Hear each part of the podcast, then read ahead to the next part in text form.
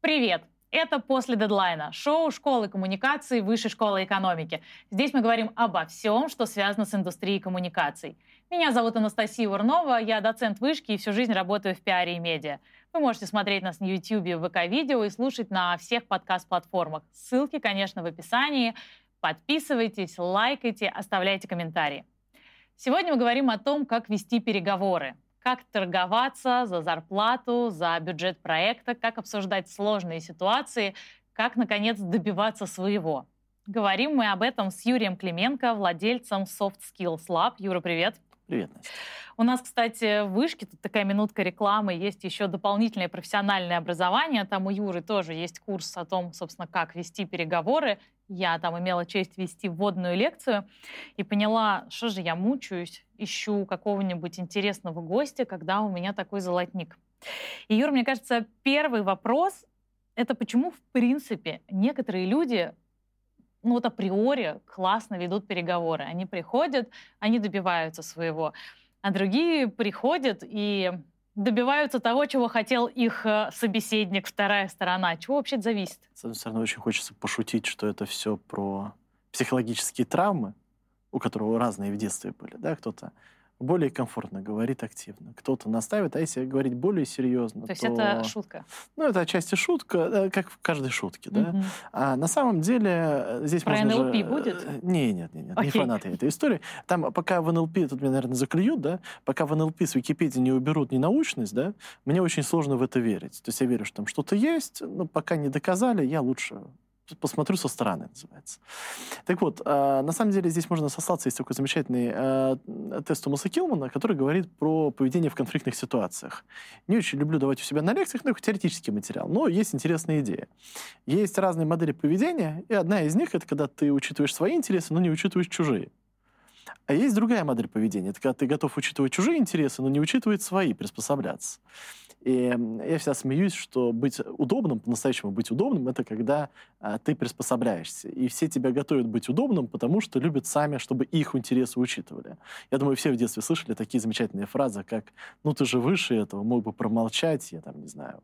А, «Зачем конфликтовать? Ну это же мелочь, ну ты уступи». И вот так постепенно-постепенно мы готовим удобных людей, и на самом деле вот, скажу честно, если когда-нибудь я запущу курс для детей, я уверен, будет называться «Неудобный ребенок», просто потому что оно идет из, э, часто из детства, такая форма коммуникации. А если говорить про навыки переговоров, то самая большая проблема, что даже те, кто добиваются, на самом деле не всегда умеют вести переговоры. Потому что если вы хотите понять, насколько вы умеете вести переговоры, есть самый простой способ. Попробуйте поймать себя на мысли, а что и зачем вы сейчас в переговорах сделали. Потому что очень часто это делают автоматически. То есть вот мне что-то в голову пришло, ну, там я копирую модель поведения своих родителей, своего руководителя. То есть мы насмотрелись и копируем модель поведения. И не все задаются вопрос, а зачем? И это часто автоматическое явление. Поэтому во многом, то есть на своих курсах в том числе, я говорю как раз про осознанность коммуникации как таковой. Никуда не деться от психологии, от того, что все из детства, осознанность, саморефлексия — это кошмар. Слушай, ну, то есть получается, что чтобы быть э, успешным в переговорах, было бы неплохо для того, э, было бы неплохо сначала выяснить, какие у тебя есть кнопки, комплексы, где тобой легко манипулировать. Одна из. Просто вот я да, на своем примере расскажу. Я когда-то давно была на тренинге, кстати, по переговорам, и Мгм. понимая, что ничего оттуда не помню, но узнала о себе одну очень важную вещь. Выяснилось, что я как раз тот самый человек, которому, если вы скажете, Настя, мы ожидали от вас большего. Настя, ну за такие деньги как бы ожидается совершенно другой уровень. А у вас были такие хорошие отзывы, и вот сейчас мы разочарованы. Все. Мне кажется, после этих фраз, а, если у меня не получилось а, устроить вечеринку на Луне, я решу, что это моя персональная проблема. И когда я узнала, что, оказывается, вообще-то это такие манипулятивные фразы, Мгм. для меня это было ну, абсолютно открытием. Получается, надо начинать вот с такого самокопания. Вообще, может быть, самые частые посмотрим схемы манипуляций. Что нам говорят такого? Здесь вообще сложно сказать именно про самокопание. С одной стороны, естественно, ученик, когда приходит на занятия, у меня же вообще ученики очень часто ругаются, что я сначала даю ситуацию, смотрю, как они себя ведут, ошибаются, и только потом даю правильные ответы. Нас же со, со школы учили, что вот тебе там теория, вот тебе голова, пройди, вот тебе задание. Да? А задача в том, что человек вообще учится только на различиях. Поэтому в любом случае обучение, конечно, идет то, что мы понимаем, как мы поступали, к чему это может привести и а, как бы мы хотели поступить по-другому, какие возможности бы это открыло. Если говорить про твои кейсы, самое интересное, если на том бы тренинге тебе выдали, есть такой замечательный прием, а, называется «право на отказ». Очень хороший прием. А, смысл в том, что то, что с тобой делать, знаешь, такой вот учебник по жестким переговорам, подорвать уверенность человека в себе. Один из основных приемов, там еще нужда сверху закидывается.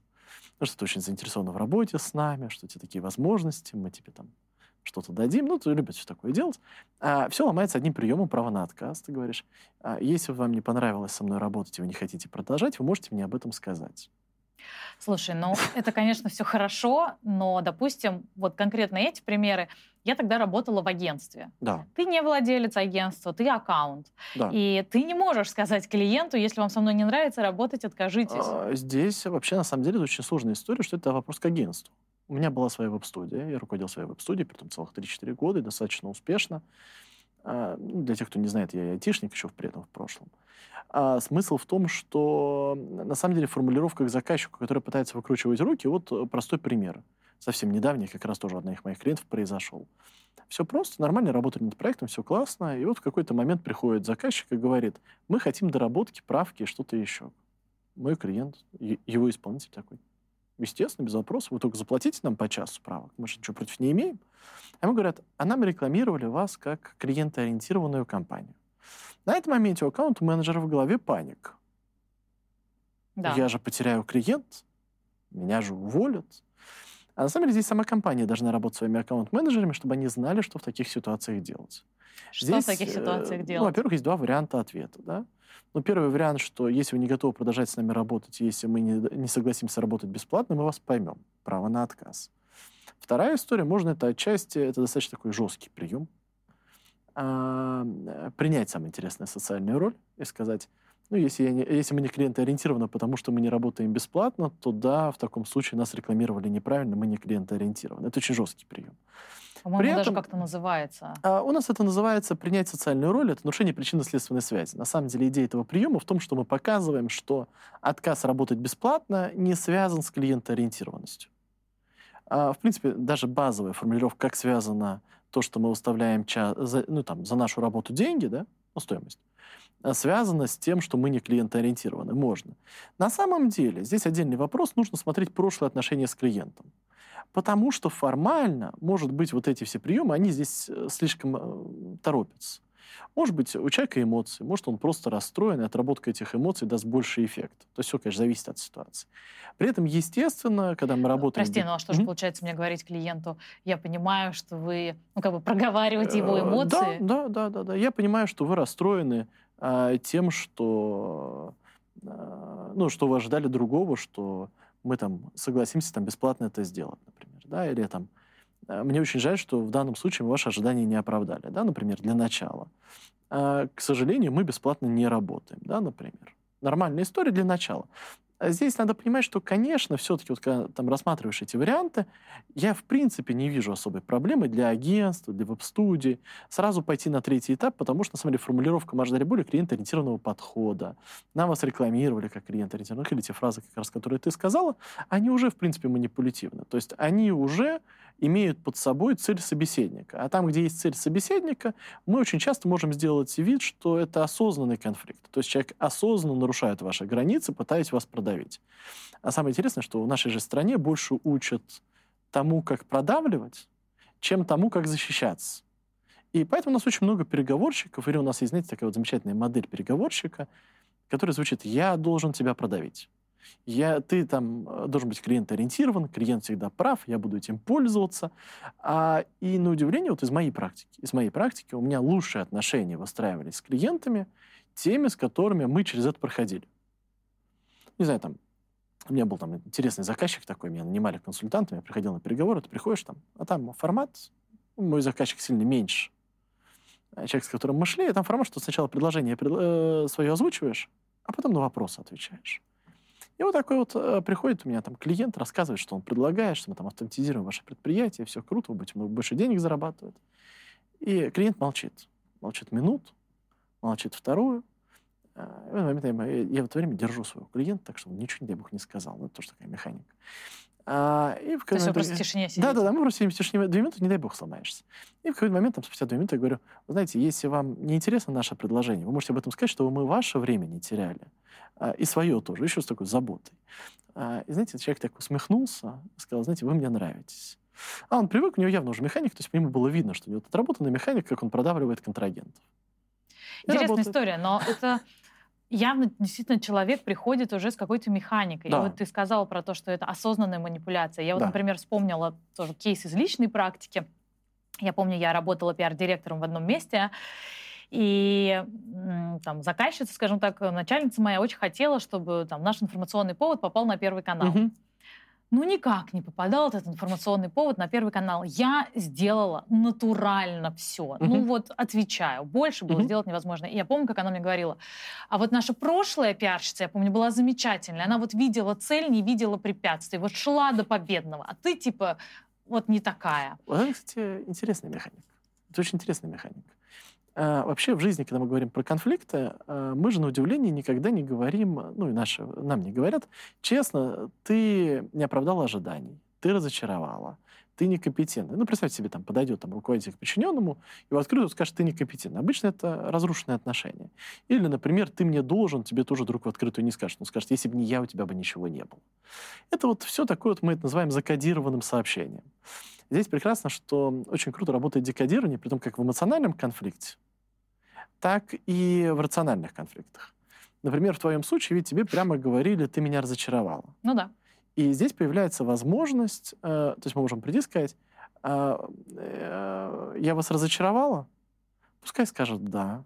Ну, то есть, например, это будет намного лучше, потому что лучше это в открытую выплеснется, это все равно эмоциональный конфликт, человек расстроен, что ему не удалось оказаться на Первом канале, и будет шанс сохранить отношения, еще, кстати, велика вероятность, что потом придут извиняться. А чем начать оправдываться? Как раз наоборот, если мы начинаем оправдываться, мы купим больше раздражения. Если мы уходим в ответную агрессию, то мы в том числе сами нарушаем свою Ты не просто не справилась, так ты еще и Э, хамишь своему руководству, которое заслуженное, классное. Человек находит оправдание своему поступку, самое парадоксальное в этой ситуации.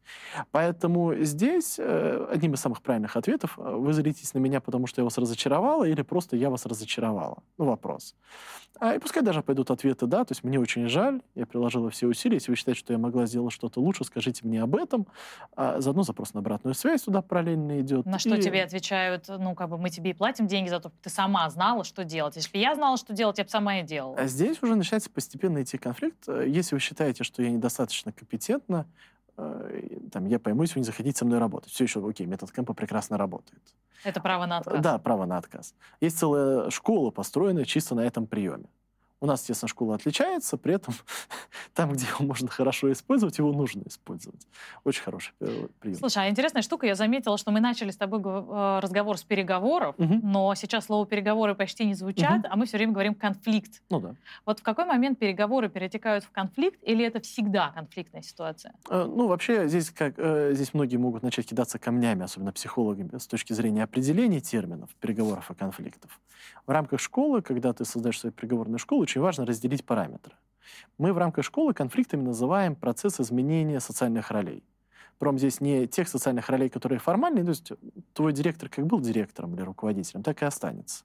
Ты как была подчиненной, так и останешься подчиненной. А есть такая штука неформальные социальные роли. Звучало, конечно, сейчас как приговор. Да, да, да, да, ну прости, да. А есть такая прилагательная, то есть ты можешь быть талантливым, подчиненным, талантливой сотрудницей. Ты можешь быть как раз неопытной, ты можешь быть э, недостойной доверия. И, как правило, в конфликтах меняется вот эта часть неформальной социальной роли. Например, я твой исполнитель, но теперь я стал не клиентоориентированным исполнителем, не заинтересованным, ненадежным. И это очень часто происходит в переговорах, что мы приходим решать проблемы, договариваться, искать пути решения. При этом, к сожалению, очень часто в переговорах мы видим попытку изменить социальную роль. И вот тут важно помнить правило, что если э, в переговорах случился конфликт, то мы обязаны приостановить переговоры. Э, ну, естественно, все в переговорном процессе происходит. То есть мы временно останавливаем поиск решений, временно останавливаем поиск выяснения чужой картины мира, а мы идем заниматься именно социальными ролями. Потому что если мы социальную роль пропустим, то это будет иметь долгосрочные последствия. Ну-ка, на примере. А, такой вот простенький пример. Представьте себе, что вы приходите с крупной компанией общаться, с ней работаете давно. А крупная компания говорит, «А, вы знаете, у нас тут очередь из таких 10 компаний стоит, как вы. Либо вы скидку 10%, либо мы возьмем кого-нибудь из них. Мы стоим на колени, такие, о, великие, простите, пожалуйста, мы не можем себе это позволить. Вот вам скидка 15. А, и нам нет, и нам на это говорят, хорошо, так уж и быть. Так уж и быть, просто потому что, Настя, я тебя знаю, я пойду тебе навстречу. И вот вроде же кажется, мы же победили на переговорах. Мы получили контракт, который мы хотели. Я уже чувствую, я уже чувствую, какая плохая ситуация. А потом я должна им буду весь да. срок работы этого контракта. А через два месяца там какой-нибудь конфликт с браком, он приходит и говорит, Настя, неужели я зря пошел тебе навстречу? Не, ну если со мной еще так разговаривать, то понятно, что я просто в окно выйду, мне кажется, на следующий день после таких переговоров. Но возьмем человека более психически устойчивого. Ну и получается, что да, это ситуация, в которой ты все время должен. Да, да и... ты зависим. Ты, ты просто даже не столько должен, сколько зависим. То есть теперь каждый раз, когда будут спорные моменты, тебе будут вспоминать две, две вещи, что у тебя есть конкуренты, и что ты, тебе пошли навстречу. И что делать? А, не попадать туда. Здесь самая простая история, лучше туда не попадать. Think in advance, а, так да, сказать. Да, да, да, да. А если уже попали, ну, обычно как раз, э, я в этом плане очень сильно смеюсь, у меня когда была юридическая компания, э, Юрий открывается нам по ходу записи. Значит, еще у нас был айтишник, еще была юридическая Не, ну айтишка компания. у меня до сих пор есть. Э, что будет еще через 15 а С юристом простая история. У меня был партнер, коллега, которому как раз было очень весело, что мы ему все айтишку, продвижение, а он юридическим услугам как раз занимался. И вот мы с ним вечно смеялись как раз с тем, кто юридическим всем занимался. А, что к психологам и юристам приходит, когда поздно. То есть, ну, приди к юристам раньше, заключи нормальный договор, проверь, что у тебя все нормально в договоре, не будет проблем. Ну, минимизируются проблемы, да. С врачами то же самое. Диагностируйся раз в год, и все будет хорошо. Ко мне приходит, когда совсем поздно. То есть вот э, ко мне обычно приходят уже, когда должны, уже когда нужда. И в этот момент ты приходишь и пытаешься уже то есть, на острых фазах, с большими рисками. Ну окей, давай откатимся в ту точку, где еще можно было повести себя нормально. Да. Вот, значит, крупная компания, она тебе да. нужна. Тебе говорят, у нас еще 10 поставщиков. Причем наверняка кто-то из них по-любому угу. демпингует, кто-то из них готов да, сделать да, скидку, да, даже не то, что 10, 11. Мне что делать, когда я этот контракт хочу? А, ну, во-первых, начнем с простой истории, что если вам не нравится то, что делает ваш собеседник, очень неплохо показать ему негативные последствия а, той картины мира, той идеи мира, которая есть у него в голове. А, ну, например, вы имеете полное право отказаться от нас, взяв на себя риски, что мы с вами работали 10 лет, у нас процессы налажены, вы знаете, и э, выстраивать новые процессы с новыми контрагентами. А еще у меня возникает вопрос, на чем они экономят. При этом, если для вас деньги это сейчас единственный критерий, мы поймем, если для вас они окажутся интереснее, чем мы. А если говорят по-другому? Ну, кстати, тоже реальная жизненная ситуация. Сегодня все будет на примере Насти. А, Настя, мы очень хотим с тобой работать. А, мы видим цену, которую ты выставил, но мы посмотрели, у нас в бюджете этих денег нет. Мы можем себе позволить заплатить тебе, там, не знаю, на 25 или 50 процентов меньше. Это вообще переговорная ситуация, или ты просто такой take it or leave it? Э, Здесь все? сложно в плане того, что, вот, например, мы смотрим на все эти ситуации. Знаешь, самый частый запрос, который ко мне приходит?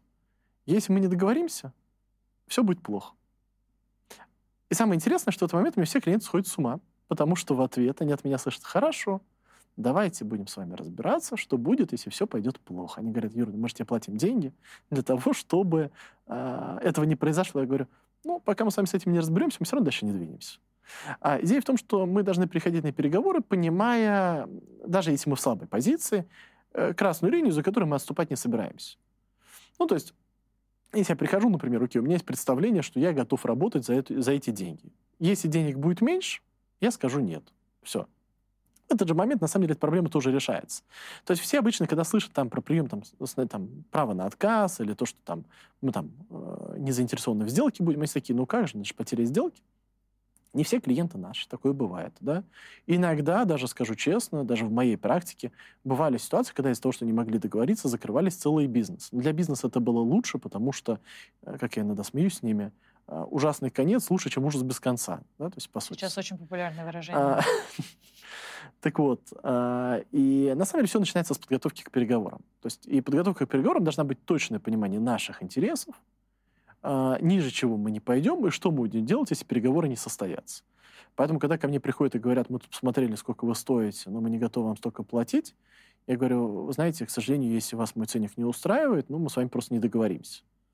А, и смотрю на их следующие действия. Кстати, как правило, как правило, вот удивительная история, но вот, э, почти в 100% случаях, за редким исключением, оказывается ситуация, что бюджет есть, что, в принципе, скидка не так уж была и нужда, что не так уж они и хотели клиентоориентированного подхода со скидкой. Оказывается, им все нравится, ну так просто попробовать. Мы начали говорить про то, как готовиться к переговорам. Угу. Соответственно, что я делаю? Да, я решаю, что я хочу от этих переговоров. Mm-hmm. Если мы говорим о переговорах, о деньгах и объемах работы, mm-hmm. я для себя определяю какие-то красные линии сверху, снизу, куда mm-hmm. я не пойду. Что еще я должна знать? На самом деле здесь большой пласт, потому что вот э, когда читаю занятия, ученики на нем плачут больше всего, потому что это реально большая работа. Ну, для начала первая задача, как вот когда мы приходим к врачу, это узнать, э, какие симптомы, какие проблемы. А для этого нам помогает понимание, что, в принципе, любую ситуацию можно раз, разложить на пять слоев и спокойно из них задать вопрос. Ну, если я спрошу, какие проблемы в этой ситуации, обычно человек назовет 3-4 проблемы. А потом начнем говорить, какие проблемы в процессах здесь.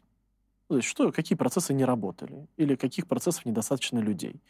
Потом там финансы, юридический слой, этический слой, эмоциональный слой. Все это разбирается, достаются все проблемы. А потом делается очень страшная вещь. А какие слои разбираются? Финансовый, юридический, Финансовый, юридический, этический, э, эмоциональный и процессный.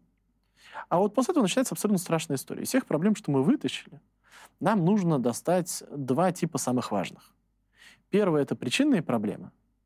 Как должно было работать по-другому, чтобы такая ситуация не произошла? То есть какой, какая проблема у нас сбоит? Ну, например, я не доверяю своему партнеру, поэтому я влезаю в его работу договариваться о том, что почему ты вылезаешь, не так эффективно, как договориться, разобраться с доверием друг к другу, с компетенциями и так далее. То есть, если мы решим проблему с доверием, решится вторая проблема. А, это первый тип проблем. Там могут процессы не работать, процессы быть неэффективными, понятно. Или финансов не хватать. Вторая составляющая – это критичные проблемы. Они обычно следствие причинных проблем, но это без чего сторона не согласится уйти с переговоров. Запоминается очень просто. Мы с тобой вместе делаем бизнес, а, но мы с тобой не договорились, как выводить деньги из бизнеса. Ну, как там, дивиденды платить и так далее. Или как мы их делить будем. А, ну, понятно. А, и я в этот момент достаю из кассы деньги. С тобой не советуюсь и не согласовываю. Тебя это раздражает, вот я уже вывел на сумму 1 миллион рублей. Причинная проблема, что мы не согласовали процесс кормления инвесторов, скажем так. А второй то, что ты козлина, а, конечно. Второй то, что миллион рублей висит, да? Ну, то что делать с миллионом рублей? Куда-то его надо тоже как-то разбирать. Ну, вот и получается такая ситуация. А потом идет много разных вещей. Там идет постановка цели в переговорах. Там, кстати, многие ошибаются, что они почему-то вместо цели, да, ставят решение. То есть, например, у тебя может быть цель поделить миллион рублей, да? Но это на самом деле решение. Цель может быть, э, я хочу зарабатывать как можно больше денег, уже хорошая цель. То цель — это более общая история, которая позволяет нам оставлять какую-то гибкость. Это не лучший кейс для примера с целью, на самом деле, там есть другие. Но, пример, э, ну, понятная история, что для нас цель — выстроить процессы, для нас цель — это зарабатывать деньги. Для нас может быть целью поднять свой авторитет, работать своим авторитетом. А решения могут меняться в зависимости от того, что мы получили. Мне кажется, хороший пример привел, потому что, вот опять же, я вспомнила, угу. как-то я со своим хорошим другом, человеком, с которым я очень много работала, с которым мы прошли огонь, воду и медные mm-hmm. трубы, в данной ситуации это важно, обсуждала сотрудничество по новому проекту в такой mm-hmm. констелляции, которая раньше не работала. И я предложила ему сразу обсудить, что мы будем делать с деньгами, которые мы заработаем, и какую часть от них mm-hmm. хотела бы получить я. На что он мне говорил, Настя, ну я тебя не обижу. Типа, зачем ты сейчас э, ты же знаешь, что я нормальный человек, зачем ты сейчас поднимаешь этот разговор? Я говорю, дорогой мой, ну по одной простой причине, потому что в конце, когда мы начнем делить эти деньги, твое представление о том, что такое меня не обидеть, uh-huh. и мое представление, оно может быть совершенно разным. Uh-huh. Он говорит, да, слушай, ты права, я как-то об этом не подумал. Но тем не менее, должна отметить, что это был довольно напряженный и неприятный разговор, потому что ну, для людей, у которых уже такие теплые, хорошие отношения, рабочие, mm-hmm. как бы, ну, вроде бы неловко. Вот, во-первых, правильно ли я себя повела, а во-вторых, э, как вообще быть в таких ситуациях? Потому что, ну, мне кажется, действительно, у нас как-то, может быть, это специфика нашей культуры, но не принято вот у нас деньги обсуждать. Ну, здесь, да, во-первых, э, надо понять, что у нас есть культура, где не принято обсуждать деньги, И в этом плане я как раз, с одной стороны, радуюсь, что в школы начали вносить курсы финансовой грамотности, что хорошо. При этом нам бы, конечно, создать культуру, при которой родители с детьми общаются по, по, деньгам. Это было бы очень хорошо, чтобы у детей появлялась культура и понимание. С другой стороны, когда мы смотрим количество финансово грамотных человек в нашей стране, тоже возникает немножечко вопросы по этой ситуации. Да. Вторая история — это то, что у нас не учат э, в школах на самом деле коммуницировать. К сожалению, этого нет, и школа не создает паттерны коммуникаций. В вашем случае, из того, что ты рассказал, разговор как раз можно посчитать эффективным, и, несмотря на всю неловкость, полезным и даже улучшающим отношения, потому что с учетом того, что смогли преодолеть э, неловкость в обсуждении финансовых средств, вы это сделали, можно сказать, что отношения стали лучше. Поэтому в данном случае, естественно, это для отношений намного лучше, чем их потерять после того, как вы не сойдетесь в позиции. Э, я не хочу здесь и не буду точно давать совета, что не надо работать с близкими друзьями, потому что я, у меня совместный бизнес с женой, у нас э, единственный самый большой такой конфликт это кто основатель, а кто сооснователь. Да? То есть это вечный такой. Кто главный в семье? Да, да, да, примерно из этой истории. А, поэтому в этом нет ничего страшного, если вы умеете сразу выстраивать правильные отношения и говорить о проблемах. И вот тут главное как раз о проблемах говорить, как в этом случае. Как раз вы избежали этой проблемы. И, наверное, правило а, про то, что нужно проговаривать финансовые вопросы, про то, что нужно проговаривать худшие случаи. Оно в общении с друзьями должно быть тем более на первом месте, потому что э, ну, вы рискуете не только бизнесом, но и э, дружбой. Ну, тут я об этом говорила, потому что это такая дружба, замешанная на работе, и, да, конечно, да, да. всегда тут э, все осложняется. А давай поговорим о том, что делать, если очень хочется пообщаться насчет зарплаты. Угу. Вот сначала с простого. Если я хочу, чтобы мне эту зарплату повысили. Угу. Вот я сценария лучше, чем прийти и сказать, я бы хотела обсудить свою зарплату, честно угу. говоря, не знаю. Желательно еще выбрать подходящий момент для этого. Как вообще подходить к этому вопросу? А тут HR начинают плакать, потому что им мои советы не нравятся. На самом деле очень сильно зависит от ситуации. Если ты программист, то могу дать очень плохой совет. Просто ноги на стол HR? А, примерно так, только сначала сходи к конкуренту и узнай, сколько ты стоишь. Ну, то есть ты узнаешь рынок, приходишь и говоришь, вы знаете, мне там на 20% больше предлагают, можно мне столько же. А, ну, опять же, можете не сойтись, тогда надо будет либо... Тут надо помнить, готов ли ты уходить. Это риск этой стратегии, да. Вторая история – это э, про историю, когда мы просто хотим повышения зарплаты. То здесь бывают разные варианты. Во-первых, это может быть приурочено к успешному завершению проекта, и тогда более-менее с мотивацией это понятно. Потом, на мой взгляд, здесь самая большая проблема с просьбой о повышении зарплаты э, происходит не в рамках, как это сделать. Я хочу больше нормальная фраза. Абсолютно нормальная. А проблема... Это прям надо выдолбить это абсолютно, камни, мне абсолютно нормальная фраза. Вы хотите защищать свои интересы, потому что пока сотрудники не научатся понимать, что на самом деле они занимаются тем же бизнесом, что и предприниматели, сейчас еще и бизнесменов обидели называется, да, на самом деле они продают свое время за часы, которые они работают за свои компетенции.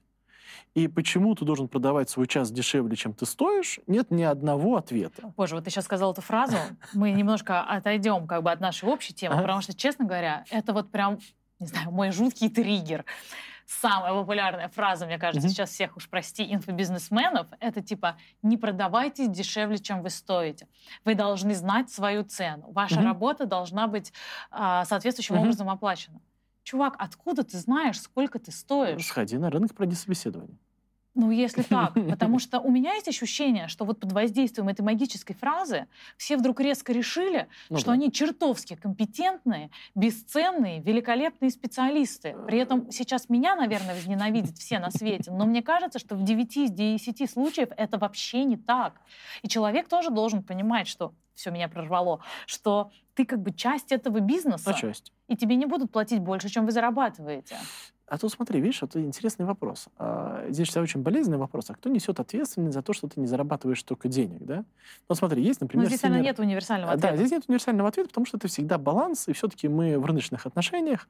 И здесь простая история. Если у тебя излишне завышена самооценка, и ты хочешь слишком много денег, с тобой попрощаются здесь, ну или, как это будет разговор, Настя, я хочу полмиллиона. Ты мне скажешь, не, Юр, какие полмиллиона? Хоти, там... пожалуйста, дверь да, вон да, там, да, чувак. Вон там, на здоровье, да? А, и ты идешь по рынку искать и говорят, какие полмиллиона. Ну, может, столько же получить. Да? То есть, опять же, рынок здесь более-менее регулирует с точки зрения... То есть, на самом деле, есть как сказать, как бы я, с одной стороны, инфобизнесменов не любил, а, сам к ним относясь, да? Да, мы с тобой а, оба инфо-цыгане, что, что. А это как, знаешь, из истории а, я когда прихожу, представляюсь, говорю, я учу людей переговорам. А второй говорю, «Ну, если вы подумали, что я мошенник и так далее, то, в принципе, с учетом рынка, да, это нормальная первая реакция. Вопросов никакой нет. Да? Так вот, здесь э, какая ситуация? С одной стороны, рынок срегулирует, а вторая, ты будешь смеяться, ну уж лучше считать, что ты стоишь дороже, и пускай люди постараются и торговаться, и рано или поздно поймут, сколько они стоят, чем они этого делать не будут. Потому что как раз есть же и другая сторона в формате, «А, вы знаете, вам тут печеньки, но денег платить не будем. И все-таки э, должны быть очень честные условия. Например, знаешь, здесь даже интереснее не про зарплаты, э, один только совет там. Вообще есть ситуации, когда ты понимаешь, у тебя здоровая самооценка, что до должности ты не дотягиваешь. Или, например, ты хочешь сменить направление понимаешь, что ты не знаешь, ну, что тебе нужно, чтобы там оказаться. И вот тут есть очень интересный чит-код, один из лучших на самом деле. Называется «Приди за советом». Тебе нужно прийти к своему руководителю или к тому руководителю, который может иметь влияние на эту должность. И ты к нему приходишь и говоришь, Настя, ты знаешь, или там, Анастасия, знаете, я тут посмотрел на эту должность, понял, что я очень хочу туда дойти. Мне очень важен ваш совет. Скажите, чего мне не хватает, что мне нужно выучить, что прочитать, чему научиться, чтобы претендовать на это место. И после того, как ты дашь мне этот совет, ты мой птенчик. А, да, самое интересное, что происходит очень интересно, что ты очень заинтересована, чтобы я это место занял, потому что теперь это твои советы, это твоя победа а, и твой успех при всем при этом. Конечно. А, при этом самые жесткие переговоры, они про увольнение. И вот ко мне приходит руководитель и плачется, почему мы должны выплачивать сотруднику три зарплаты? Почему он не, не, не напишет по собственному? Говорит, слушай, ну потому что законы у нас такие. И по закону как бы, если вы уволите, вы еще и не три зарплаты заплатите. Там, мягко говоря, может выйти больше.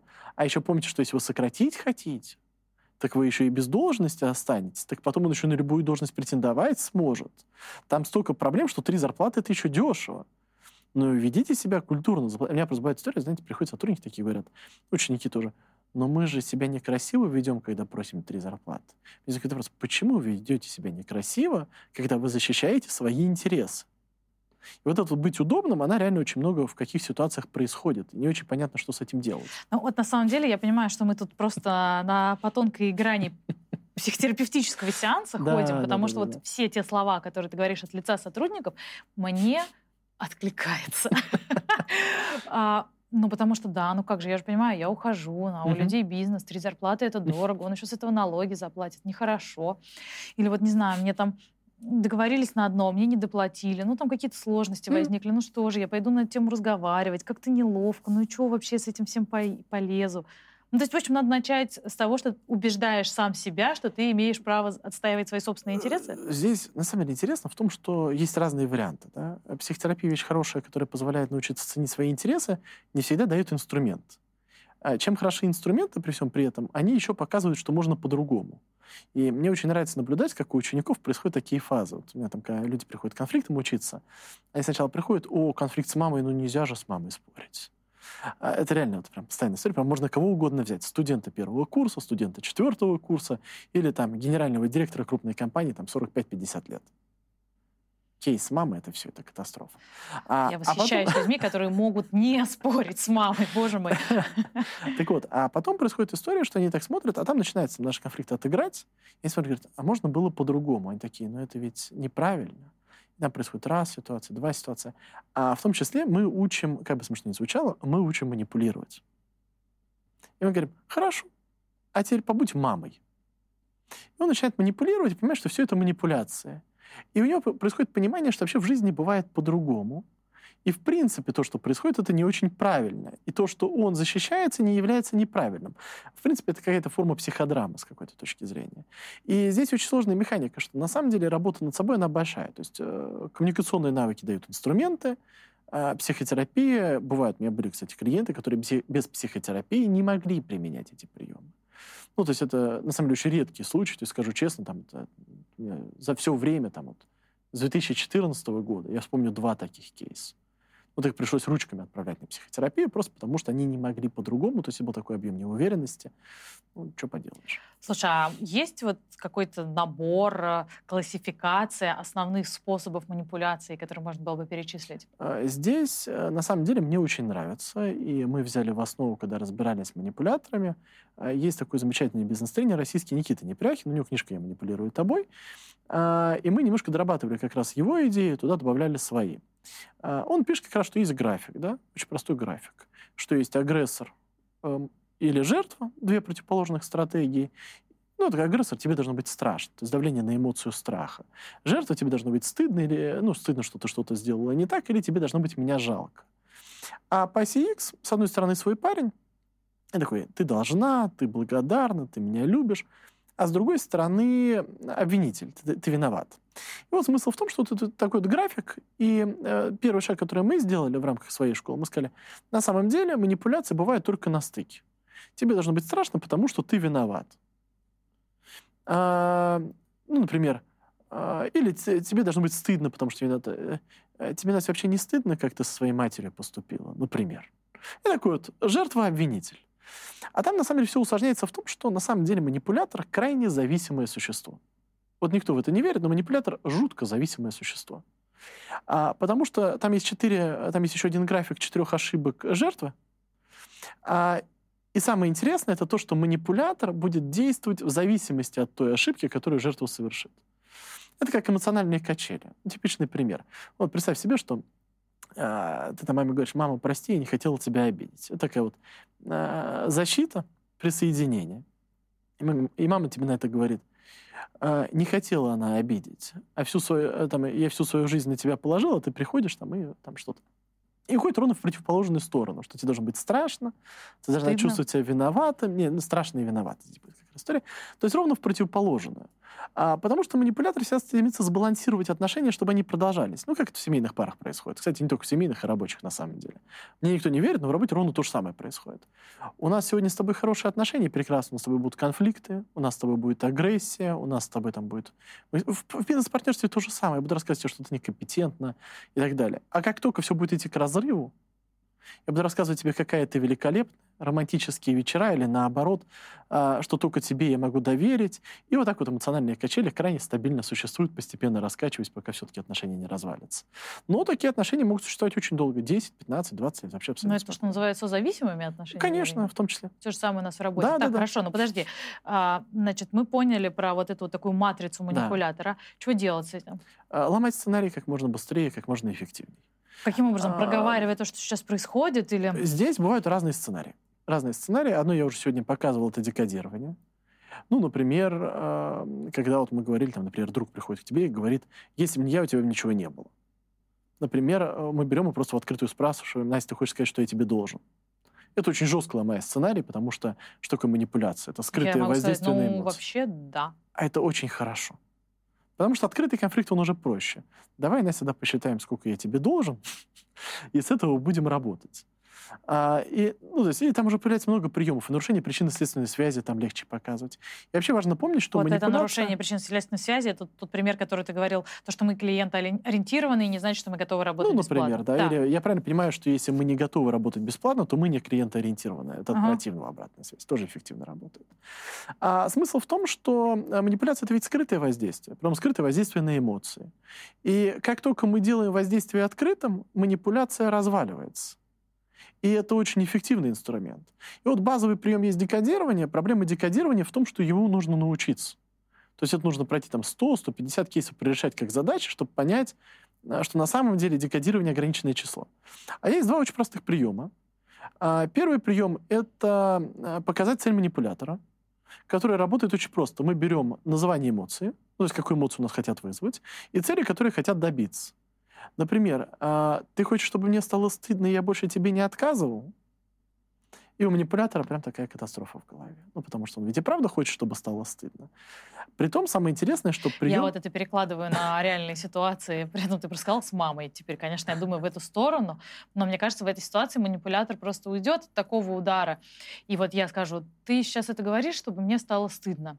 Или Лучше вопросом. С вопросов сложнее уходить. А, окей. Например, ты говоришь, это для того, чтобы мне стало стыдно? Например, я тебе не отказывал, да. И я тебе не отказывала. А человек мне скажет, да что, да при чем здесь это, да я уже миллион раз тебе повторяла и свою дуду Самое интересное, что ровно в этот момент э, мы посчитаем, что манипулятор сделал шаг назад. Потому что в этот момент его манипуляция конкретно развалилась. Ну что ты? И мы можем понизить градус конфликта и воспользоваться Опять же, мы не используем чисто эту школу, у нас очень много наработок на ней. Ну, есть такая замечательная школа, будет очень полезна, на самом деле, зрителям, ненасильственное общение, очень прекрасная школа для повседневной жизни. И мы здесь можем как раз опустить уровень конфликта с уже манипуляцией в показывании своих границ. И показать, что, мам, ты знаешь, мне очень больно, или когда ты говоришь вот так, у меня возникает очень болезненное ощущение, что мною манипулируют. Поэтому я хочу все-таки тебя попросить. Ну, вот это не права, не что ты это чувствуешь. Не должна ты так чувствовать, что за глупость. А, а здесь уже проблема в том, что мы обратно идем наверх. А, ну, то есть, и вот эта вот проблема, на самом деле, конфликта, что нужно учиться понимать динамику. Да? Вверх-вниз, вверх-вниз. А когда человек нас не слышит, все теряются и забывают, что есть один очень важный а, этап в человеческих отношениях, точнее, этап конфликта. А вообще, на удивление, все человеческие отношения хорошие только по одной причине, что мы из этих отношений можем выйти. А, Фантастика. А, это реально самое жестокое явление, что люди не понимают, что они не, могут решить, э, не смогут решать конфликты, пока не будут понимать, что есть возможность выхода из отношений. Четвертый этап называется эскалация и сепарация. А, например, если мы понимаем, что мама не готова нас вообще слышать, ей все равно, да, и, например, мы раз сказали, что нам обидно, что что-то происходит, два нам сказали, что обидно, что нам что-то происходит, то есть мы попросили уважать свои границы, то происходит время сепарации, это время, когда, да, мы сокращаем общение. И тут уже вопрос каждый выбирает для себя. Кто-то резко режет отношения вообще с концами. Бывают такие случаи.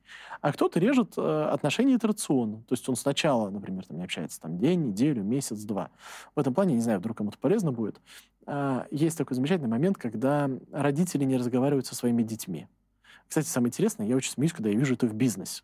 Вот это меня прям убивает вообще. А знаете, э, самый эффективный инструмент, когда с тобой не общаются, не общаться. Потому что происходит сепарация, и у манипулятора паника. Как так со мной сепарируются? А это решает проблему. В этом плане, кстати, покритикую немножко школьную систему.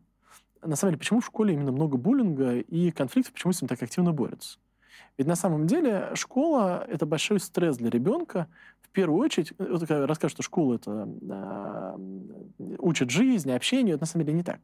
Школа — это институт закрытого типа, где ребенок не может самостоятельно изменить круг своего общения. И вот тут происходит проблема, что на самом деле мы учим удивительно в школе очень часто общаться, как в тюрьме армии, э, где у нас еще нельзя сменить группу для общения, может, психушки, да, то есть по сути своей. То есть у нас получается вот такие вот четыре института, а в реальной жизни же ведь простая история. Мы пришли на работу, мы понимаем, что нас там нас не ценят, да, нас там не уважают. Мы использовали все приемы, мы помахали ручкой, пошли на новое место работы. Если мы при этом еще умные, мы сначала ищем работу, а потом уходим, да. А, и в этом весь парадокс, что как бы смешно ни звучало, но именно наличие права на сепарацию, право на окончание отношений – позволяет сформировать хорошие отношения. Потому что если бы этого права бы не было, мы бы все жили в очень токсичной, токсичной среде. Но вот то, что ты сейчас говорил, э, проецирует это на конфликт с мамой. Могу ли я перенести такую же стратегию поведения в бизнес-среду? Допустим, Конечно. у меня на работе есть начальник токсик или какой-то коллега, который раздражает? Смотри, здесь сложный вопрос. Давай сразу отметим, что есть ну, четыре этапа решения конфликта. Отработать эмоции собеседника – самая важная составляющая. И вообще, если можно решить на эмоциях, лучше отработать эмоцию человека и Отработать закончить. эмоции – это вот эти вот я-сообщения? А нет, это не только я-сообщения, это вот из истории ты придешь ко мне и скажешь, Юра, если бы не ты, у нас бы все получилось. Например, по провальному проекту. Я тебя спрошу, «А, Настя тоже расстроилась, что мы не получили деньги, грант. Все. Просто проговорить эмоцию, да. которую я испытываю. Другого mm-hmm. человека. Мы другого человека даже проговариваем эмоцию. А объединение, это прием объединения. Если мы испытываем ту же эмоцию, прекрасно работает. Все, прекрасно. Конфликт на этом решился с вероятностью 99%. Потом показывать свою границу как раз. Это уже ближе к своей эмоции. Мне обидно, я расстроен. Ну, или у меня возникает ощущение, что меня не ценят, когда что-то. Третья история – это уже защита своей границы. Там большой пласт очень жестких приемов и отработки, манипуляций, и вот как раз всех этих скрытий. Они, кстати, более болезненные всегда. И четвертое – это как раз сепарация и эскалация. Тут в чем сложность? Если ты рядовой сотрудник, например, там, программист, э, там, дизайнер, менеджер, тебе легко найти новую работу. Э, если нелегко, надо подумать, что надо сделать, чтобы было легко. Да? а, чему научиться. Так вот, э, здесь начинается очень важный момент, что вообще второго этапа достаточно.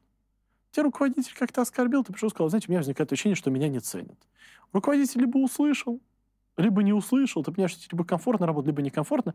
И, может быть, третий этап решения конфликта вообще не нужен. Намного сложнее ситуация становится, э, когда э, мы приходим на, на C-level, когда мы становимся на высокие должности. Их, во-первых, меньше. А во-вторых, надо признать, там больше токсичности, агрессии, борьбы за власть, которая поражает гигантское количество конфликтов. И вот э, из моей практики был замечательный кейс. В одной айтишной компании э, девушку сделали CPO, руководит продуктом. И все было круто. Только вот коммерческий директор не считает, что это хорошее назначение. И вот заканчивается там совет директоров, где ее назначили, она презентовала план развития продукта, и коммерческий директор уже такой неформальной обстановки при всех говорит, «А, ну, ну, Настя, для девушки ты неплохо справляешься. Реальный кейс крупной айтишной компании, я уверен, многие слушатели пользуются этой компанией. А, давно кейс случился, на самом деле, давно кейс случился, лет пять уже, наверное, даже прошло. Все еще не как недавно, прошло лет пять. А, и возникает вопрос, можно же здесь пойти начинать, там, я сообщение, что-то еще, он тебя не услышит. Да нет, ноги тут просто. А видишь, в чем проблема? Сепарироваться ведь нельзя. Нельзя. Ну, то есть э, можно попробовать эскалировать до гендира, но, опять же, тоже вопрос, а является ли это сильной стороной? Но мне кажется, здесь только сарказм как бы. А вопрос какой? Вот на самом деле мне очень нравится, что здесь работает уже как раз приема третьего этапа, есть классное нарушение причинно-следственной связи. То есть что происходит? Коммерческий директор это говорит как бы все еще в шутку. Он же не обвинил тебя в некомпетентности. А мы возьмем его и спросим. То есть, если я была бы мужчиной, вы бы посчитали меня некомпетентной. Ну, или вас бы не устроила моя работа. И в этот момент у манипулятора проблема, у него есть опция. Ему либо надо в открытую оскорбить и заявить, что ты некомпетентный, и тогда уже появляется право на эскалацию на совет директоров, ну, потому что у тебя есть поддержка гендира, и скорее коммерческий директор здесь будет неправ. Либо ему надо срочно сдавать назад, что обычно манипулятор выбирает. А, поэтому здесь очень сложная и такая масштабная техника, что мы должны понимать, на каком этапе конфликта мы находимся, и выбирать соответствующий инструмент. И э, надо понимать, что, конечно, то, что может быть там, для личной жизни там, в рамках там, сепарации, да, не всегда эффективно, например, а, в инструментах работы. Поэтому, когда мы там говорим про этапы конфликтов, да, то мы говорим всегда, как, э, когда мы в этот этап заходим, да, то, что является для нас сигналом захода на этот этап, и что для нас является этапом, когда уже не имеет смысла его использовать. Угу. Слушай, у меня последний вопрос, в целом угу. все понятно, но очень много обсуждается концепция того, что переговоры надо вести в стилистике и стратегии вин-вин. Угу. И вот этот подход, это что-то из э, страны розовых пони, это то, что подходит человеку, который идет на переговоры априори, там, например, более заинтересованный mm-hmm. или с а, априори более сильной стороной. Ну или правда теперь все так общаются? Вообще а, с Винвином очень интересная история. Винвин это же ведь такая же школа, как, например, метод Кэмп или как там а, ненасильственное общение. Разные школы существуют. Проблема многих таких школ, что они очень часто заявляют, что вот мы единственные, используйте нас, все будет хорошо. Мы когда свою школу как раз строили, мы же не стремились говорить, что мы прям создаем свое и уникальное. Мы взяли, просто создали схему, сказали, в каком э, этапе какой прием лучше использовать. Где-то свое разработали, где не хватало, где-то чужое используем. Ну, то есть прям в большом количестве чужое, естественно. А, это нормальная процедура. У Винвина есть множество прекрасных механик. Идея в том, что в рамках переговорного процесса можно достичь большего, чем нам изначально казалось, если мы будем сотрудничать, а не воевать, по-своему права. Притом проблема в том, что очень часто вин-вин начинают использовать э, слабо и считают, что вин-вин это единственное правильное решение. И существуют целые методики, как использовать вин-виновские механики, ну, как человека, который ведет приговоры по вин-вин, использовать. Вот простой пример совсем недавно. Э, что происходит? Компания ну, не будем все-таки называть даже отрасль, все-таки сейчас так подумал, человек недавно учился. А, компания, такой большой-большой, большая компания, пришла к маленькой а, и рассказывает вот так вот. Два менеджера, там, ну, принимают, принимающие решения друг другу. Прихожу говорю, Настя, мы в восторге от того, что вы делаете. Вы большая компания. Да, да, да, да. Мы уже, я уже даже поставил вопрос перед гендиром о том, чтобы сделать вас эксклюзивным поставщиком. Вы поймите, там это контракты на миллиарды рублей. Надеюсь, у вас хватит мощностей, Анастасия. Ну, смотри, виновская история. Тебе же классно, тебе там большущие объемы. Там нарастить производство. Мы с вами даже, может быть, по рассмотрим вариант, сейчас не будет хватить там объемов, что вместе совместное там производство открыть. А есть только одна просьба, чтобы мне было проще гензиру доказывать, что вы классный. Не могли бы вы сейчас поставить нам на объект со скидкой 50%? Да, смотри, Конечно, я тебе даю вин. да. Конечно, да. А это такой вот вин-вин на быстром компромиссе. То есть вроде ты мне даешь сейчас что-то за то, чтобы я тебе дал что-то в будущем. А вот будет ли будущее? А потом оказывается, что людей кинули, да? Да. Самое интересное, здесь тоже работает нарушение причинно-следственной связи. Я правильно понимаю, что если мы откажемся поставить вам со скидкой 50% или не сможем поставить со скидкой 50%, то и говорить о совместном предприятии вы не готовы ну, что соединяет вместе. То есть вин-вин — хорошая методика, при том надо понимать, что Слушай, прости. не панацея. Но мы с тобой говорим, ну раз уж такое, да, про вин-вин ага. понятно, но мы же с тобой все-таки на реальном рынке работаем, про реальные вещи говорим. И мне кажется, что здесь с высокой долей вероятности разговор был бы даже еще такой. Может быть, ну не в этом кейсе, но в похожем, не со скидкой 50%, а что мы у вас закажем по цене 100%, но сделать вам нужно будет за 50, да, да, да. Потому что еще 50, ну, вы сами понимаете, ну, я думаю, сейчас все понимают, это вообще как бы мне кажется, это не переговорная ситуация, да? То есть это просто, ну, как бы, тебя, тебе предлагают играть по таким правилам. Либо Здесь да, либо нет. Э, сложно говорить. Аж, во-первых, всегда лучше попробовать, потестировать очень часто. Все-таки за тем, что кажется ультимативным, оказывается, что что-то есть.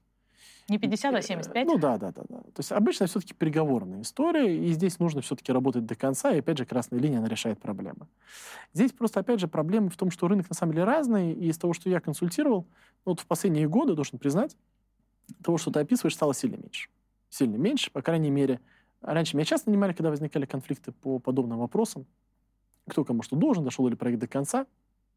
Сейчас сильно меньше. На самом деле, все-таки по-своему рынок оккультуривается. И это очень радует, потому мы видим эту динамику последние 10 лет. Даже там, когда мы там э, тендеры со студией там участвовали, да, все стало сильно прозрачнее, по крайней мере, на текущий момент. А, опять же, не все идеально, но по большей степени мы, правда, становимся лучше. Это то, что радует.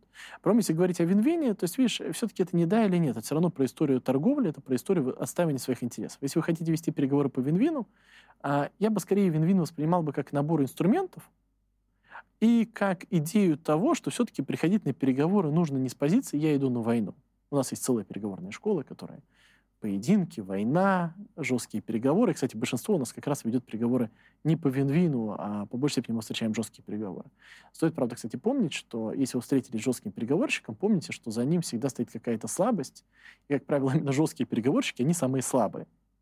То есть надо выяснить эту слабость. А, да, и просто задача найти эту слабость. Обычно, кстати, отказ от переговоров ломает их очень часто больше всего. То есть мы говорим, что если вы не заинтересованы, очень часто их ломает. А еще можно открытыми вопросами поинтересоваться, там, достать, там, с картиной мира поработать. Там можно много разных. То есть, кстати, если я прихожу к жесткому переговорщику с вин-вин концепцией, мне имеет смысл ее отложить в сторонку Сначала до лучших да. времен. А это, опять же, это вот как раз то самое правило, что сначала социальные роли, потом переговоры. У жестких переговорщиков одна же из идей в том, чтобы показать, что ты недостаточно компетентен или ты нуждаешься. Поэтому сначала мы работаем с этим, а потом мы работаем с вин-вином. И хуже всего, что у меня бывают вот как раз реальные клиенты, которые приходят и говорят, но я же всегда заинтересован в клиенте и в том, что все было хорошо, а его на переговорах э, жестко прогнули.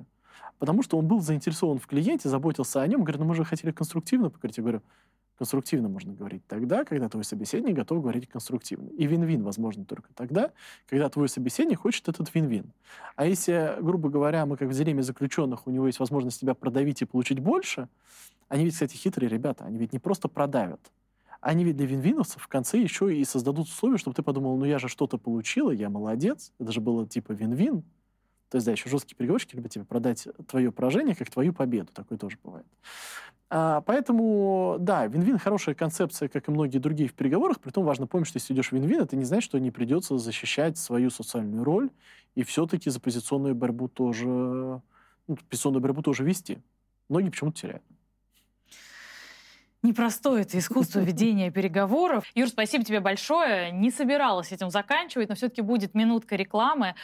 У Юры есть программа дополнительного профессионального образования, где он очень подробно рассказывает обо всем, о чем мы говорили сегодня, только еще с практикой, с реальными кейсами, с целым симулятором переговоров. И если хочется прямо освоить это, то можно просто загуглить «ШЕ» Юрий Клименко, и там будет вся информация. Приходите, Юра, спасибо тебе еще раз большое. Меня зовут Анастасия Урнова. Увидимся после дедлайна.